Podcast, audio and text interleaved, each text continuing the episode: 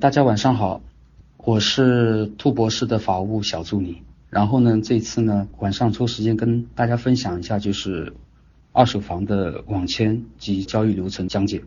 首先先介绍一下我自己，我就是常驻群里面的那个法务小助理嘛，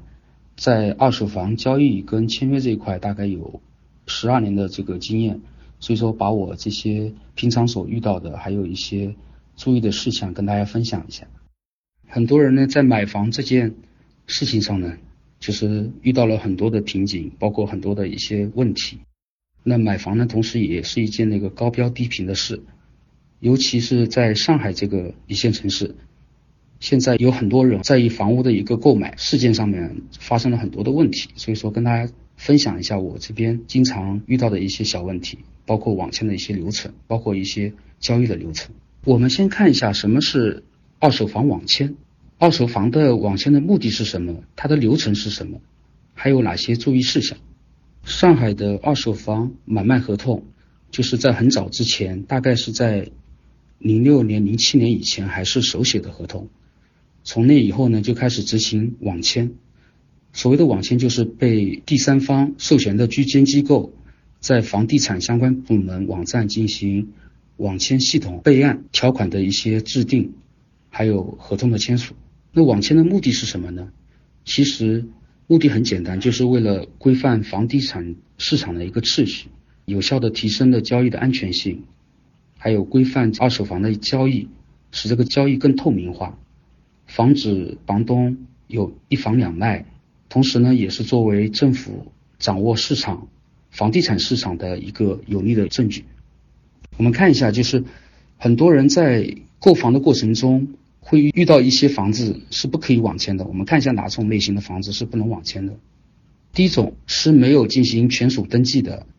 也就是我们经常所说的就是没有产证的房子。第二种是法院查封、冻结，或者是行政限制交易的。那这个行政限制交易呢，大部分是指有违章建筑的房屋。第三种，房源需要身份核验的房子，这种房子呢是没法马上做网签，是必须要进行身份核验，尤其是证件号码有变更过的。例如说，原来十五位的身份证，后来变成十八位的这种，啊，都需要进行身份核验的。第四种就是房子本身存在有效的买卖合同，以上四种呢是不可以网签的。如果以上房子要进行网签的话，没有产证登记的，是必须要让房东先去办理产证登记。第二种呢，如果是有法院查封的或者限制交易的，这种一定要。在网签前要撤销限制交易，还有查封。第三种呢，身份是身份核验呢，是要到那个房地产交易中心进行身份核验。第四种，如果存在有效的买卖合同，那一定是说房东肯定是有跟前任买家有进行过交易，合同没有撤销掉，这个呢撤销掉就可以了。我们再看一下，就是很多房子签约后啊，很多人都有担心嘛。哪些类型的房子在签约后是可以主张这个合同无效的？我们看一下第一种，如果权属有争议的话，可以主张那个合同无效的。那这种指的就是像一些继承的还没有办理产证的，就是很多继承人之间还有一些纷争，这种权属是有争议的，可以主张合同无效。第二种呢，就是没有取得或者是没办法办理房产证的房子，像一些小产权房。或者是没有办理产证的，在签约的时候，哪怕是定金合同，其实有一方要追究合同无效的话，是可以追究的。第三个方面就是未经产权共有人及配偶同意出售的房子，这种类型呢，其实也是可以主张合同无效的，因为即即使有产权产权人之一签的合同，不代表其他人的意愿是可以出售这个合同。所以说这个也要注意一下，如果有碰到这这种类型的房子呢，也需要说所有的共有人或者配偶一定要签字。第四种，无民事行为能力及限制行为能力签字的合同，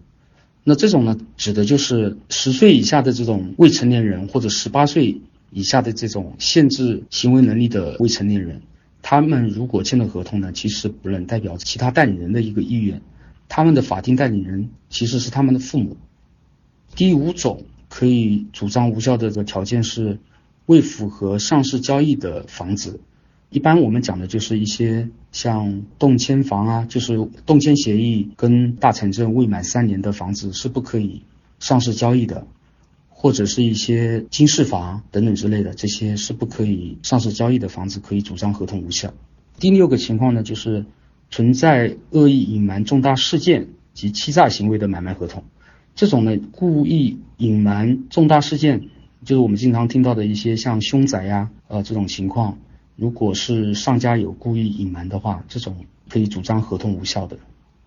但是一定要有证据啊，证明他是没有这个告知我们。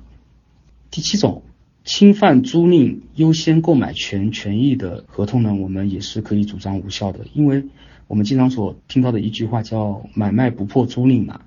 那租客呢是在相应的购买条件之下是有优先购买权的，所以如果你要买房子，一定要让租客在签合同前或者是签合同之后的短时间之内要补一个放弃优先购买权的一个声明，这样保证自己的权益。第八种其实很好理解了，就是买卖双方恶意串通损害国家集体或者是第三人利益的合同。这个呢也是可以主张无效的，像很多人提到的，像做高房价呀，或者是亲属交易之间的贷款行为啊，原则上也是可以主张合同无效的。